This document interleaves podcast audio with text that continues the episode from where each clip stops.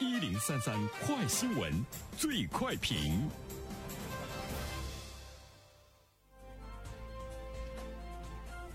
焦点事件快速点评。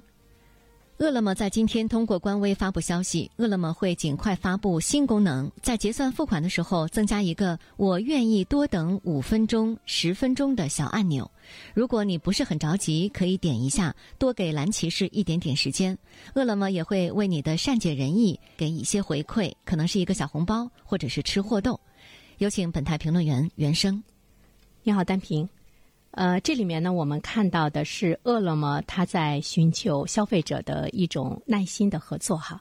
当然，我们不知道消费者最终呢，他是不是呢会来接受，因为从消费者就是从我们的角度上来说，我们是有一份选择权。那么，我们到底呢会选择在哪里花钱，接受呢谁的服务？是由消费者呢自己呢来这个决定的，所以在这里面的话呢，其实我们要看一下，就是饿了么它为什么会推出一个我愿意多等五分钟和十分钟的小按钮，其实呢是有着一定的背景哈。因为近一段时间，我们关注到饿了么受到的这个消费者的投诉呢是比较多。一方面，我们看到的就是配送不利是其中的一个最大的原因，还有呢就是退款难。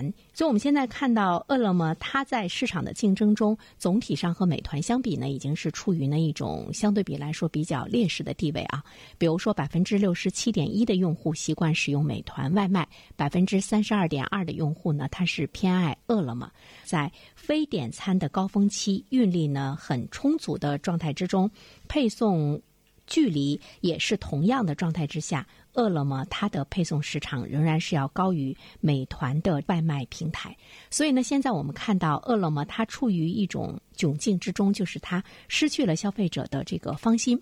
它为了挽回这个市场，也是呢进行了大量的这个补贴，平均到每单呢有这个几元的这个补贴。但是这种挽回，呃，好像呢效果呢不会是很大，所以我们现在也看到了，再一次呢寻求和消费者的包容、耐心的合作，所以呢推出我愿意多等五分钟、多等了十分钟的这个小按钮。呃，第二方面的话呢，其实当饿了么它处于这种困境中的时候，呃，这些措施是不是呢可以取得一个好的效果？呃，我觉得消费者本身的这个选择呢，它是一个市场的行为，呃，他呢会选择有利于自己的这个卖家。我觉得这个呢是无可厚非。包括我们去买东西，我们肯定是想到去买物美价廉的。啊，品质好的，价格还很便宜的这样的商家呢，比较有竞争力。那么还有呢，这个服务品质很好的这个商家也有呢竞争力。那么在等待的时间，比如说像饿了么，它送到家里，你在家里等待的时间，包括你到外面呢去这个呃决定到哪家餐馆去吃饭，在外面排队的时间等等，这个时间的价值对于每一个人来说，概念呢也是不一样的。包括这次送出的小礼品，像小红包啊，像吃货豆啊，是不是对？很多的消费者来说，都有呢巨大的吸引力。我觉得这个里面呢，是在于消费者自身的呢一种个选择，他的选择力偏向于谁。那么我们就来看一下，饿了么推出这项措施是不是呢真的非常有效果？因为在你事先的这个管理不到位等等各个方面的状态之中，已经失去消费者的状态之下，呃，什么样的这个挽留措施是最有利的？现在饿了么是在不断的这个尝试哈。呃，还有一点的话，那其实是特别值得我们关注的，就是我们也看到有消费者呢是在建议啊，说为什么平台不运用大数据自动规划路线、合理计算时间之后呢，让骑手可以呢非常合理的来接单，可以降低呢这个时间成本。说为什么要把这个时间成本转嫁给呢顾客？说这个有没有呢商业的这个道德？啊，在这我想说一个例子哈，疫情期间有一个朋友，他的孩子呢在这个美国留学，就做。起了外送小哥的兼职，因为是学计算机的嘛，他自己呢就用大数据的这样一个平台，给自己的每一单的送餐的路线呢都进行了非常科学的规划。结果呢，他很高效，而且呢，他自己的这个生意呢做得也特别好。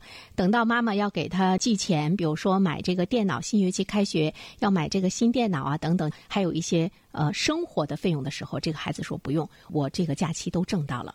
其实他真正的打败竞争对手的、打败其他外卖小哥的最主要的原因，就是他运用了这个大数据的平台，给自己呢规划出了最合理的路线。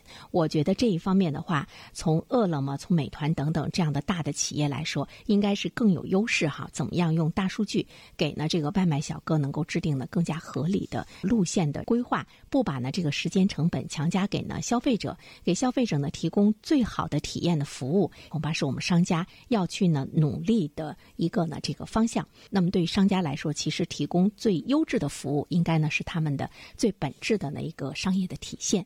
好了，单平，各位听友，大家好，感谢始终如一收听原声评论。不知道你是否听过原声读书？最近呢上线了一本书《终身成长》，非常期待着你可以听到它。《终身成长》这本书很有名气啊，它坐镇亚马逊心理类畅销榜。已经有十年的时间。这本书呢，是向我们讲述思维模式会对我们的行为方式产生深远的影响，可以决定我们成为什么样的人。它颠覆了传统成功学的观念。您可以搜索“原声解读终身成长”，就可以听到喽。谢谢你。